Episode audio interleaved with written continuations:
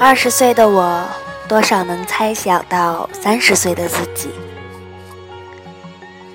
二十岁的我，多少能猜到三十岁的自己。不是具体的某个场景或模样，而是完成预定目标时内心的窃喜。今天在微博上写小纪念日，最早自己的某句话被登在杂志里，后来写明星的文章被登在杂志里，后来。围绕一个主题聊自己很多的想法，被登在杂志里。后来成为被访嘉宾，还被拍几张照片，被登在杂志里。再后来，在杂志上。拥有自己的专栏，能定期写想写的东西。今天，专栏的名字第一次被印在了杂志封面上。最初时是在报社实习，写了三十篇的一千五百字，最后只用了四十个字放在一边。三十八个字的影评，两个字的名字。后来陆陆续续有文章在电视台的内刊发表了，在全国发行的不知名的杂志发表了。作为书人，也登上了一两本街拍的杂志。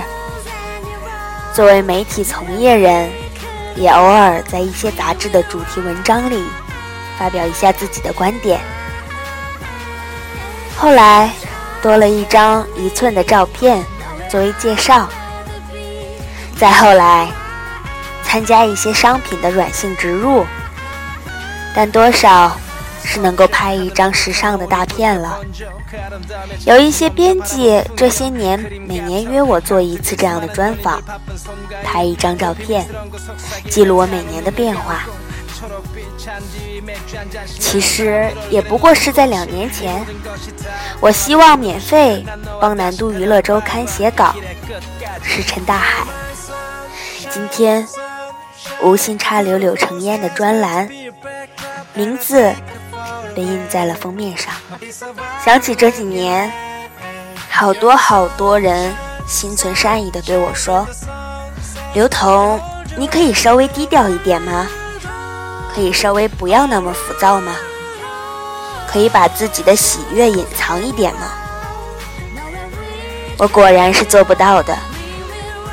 正如我给自己写了一篇微博，纪念这个外人看起来其实也没有多大事的日子，但于我而言，却是一个巨大的礼花。我常因无趣的事而有趣。也常跟无意义的事计较。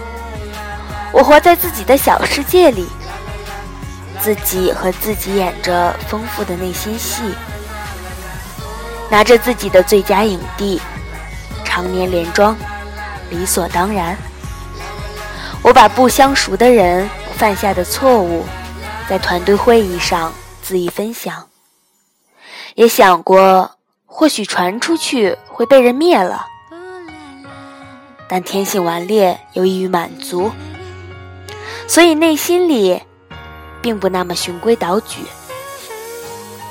我对波雅说：“其实这些年更辛苦的事情，并不是自己的坚持，而是如何纠正他人对自己的看法。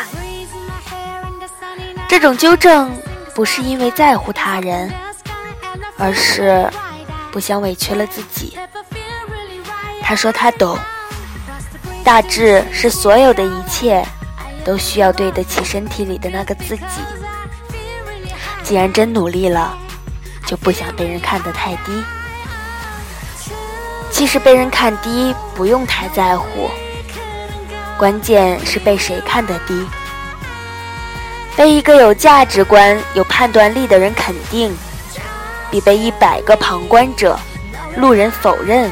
要满足的多，人总有一段时间只在茫茫人海中，寻找这些有价值的人肯定，以及习惯旁观者的背景音。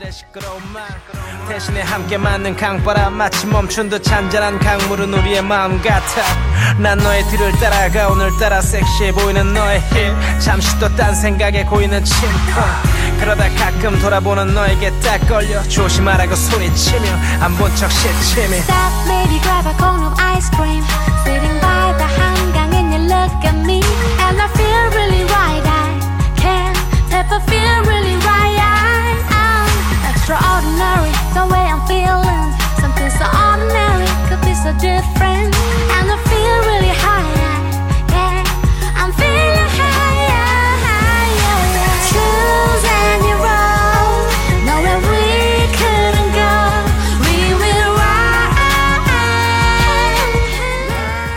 看来，我常用一些细微的变化来告诉自己一切值得。